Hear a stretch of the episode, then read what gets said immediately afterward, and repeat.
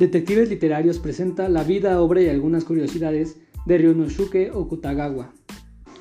Ryonosuke fue un escritor japonés que nació en Tokio en 1892. Un dato curioso es que aparte de su nombre real utilizó los seudónimos Choko Sheji y Gaki para escribir. Su madre al parecer tenía psicosis, por lo que fue adoptado por su tío, cuya esposa lo traumatizó al decirle en varias ocasiones que acabaría como su madre. En 1910 empezó a estudiar en la Escuela Superior número 1 de Tokio, y en 1913 se trasladó al Departamento de Literatura Inglesa en la Facultad de Letras de la Universidad Imperial de Tokio. Con varios compañeros fundó la revista Shinshicho, y en 1915 apareció su primera obra publicada, Rashomon, que junto a otro cuento titulado En el bosque, fueron adaptadas cinematográficamente por Akira Kurosawa. Perseguido por el fantasma de la locura de su madre, pasó su último año de vida encerrado en su habitación, hasta que en 1927 se suicidó. Ahora escucharemos el cuento Zenin en voz de Emilio Heredia. Un hombre que quería emplearse como sirviente llegó una vez a la ciudad de Osaka. No sé su verdadero nombre, lo conocían por el nombre de sirviente. Gonzuke, pues él era, después de todo, un sirviente para cualquier trabajo. Este hombre, que nosotros llamaremos Gonzuke, fue una agencia de colocaciones para cualquier trabajo, y dijo al empleado que estaba fumando su larga pipa de bambú. Por favor, señor empleado, yo desearía ser un zenin. ¿Tendría usted la gentileza de buscar una familia que me enseñara el secreto mientras yo trabaje como su sirviente? El empleado atónito se quedó sin habla durante un rato, por el ambicioso pedido de su cliente. ¿No me oye, señor empleado? dijo Gonzuke. Yo deseo ser un zenin. ¿Quisiera usted buscar una familia que me tome de sirviente y me revele el secreto? Lamentamos desilusionarlo, musitó el empleado volviendo a fumar su olvidada pipa pero ni una sola vez de nuestra larga carrera comercial hemos tenido que buscar un empleo para un aspirante al grado de Zenin.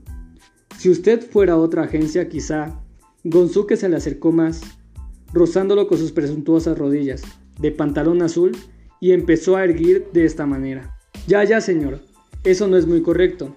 ¿Acaso no dice el cartel colocaciones para cualquier trabajo? Puesto que promete cualquier trabajo, usted debería conseguir cualquier trabajo que nosotros le pidamos. Usted está mintiendo intencionalmente si no lo cumple. Frente a un argumento tan razonable, el empleado no censuró el explosivo enojo. Puedo asegurarle, señor forastero, que no hay ningún engaño, todo es correcto.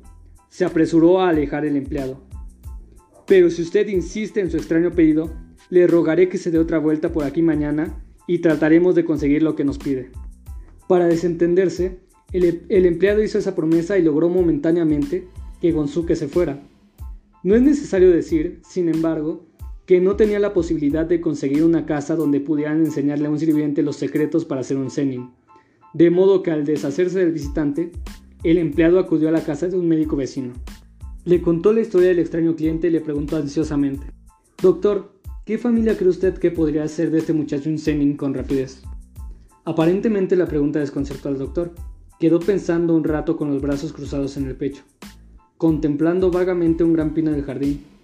Fue la mujer del doctor, una mujer muy astuta, conocida como la vieja zorra, quien contestó por él al oír la historia del empleado. Nada más fácil, envíelo aquí. En un par de años lo haremos un zenin. ¿Lo haría usted realmente, señora? Sería maravilloso. No sé cómo agradecerle su amable oferta, pero le confieso que me di cuenta desde el comienzo que algo relacionaba a un doctor con un zenin. El empleado que felizmente ignoraba los designios de la mujer, agradeció una y otra vez y se alejó con gran júbilo. Nuestro doctor lo siguió con la vista, parecía muy contrariado. Luego, volviéndose hacia la mujer, le regañó malhumorado.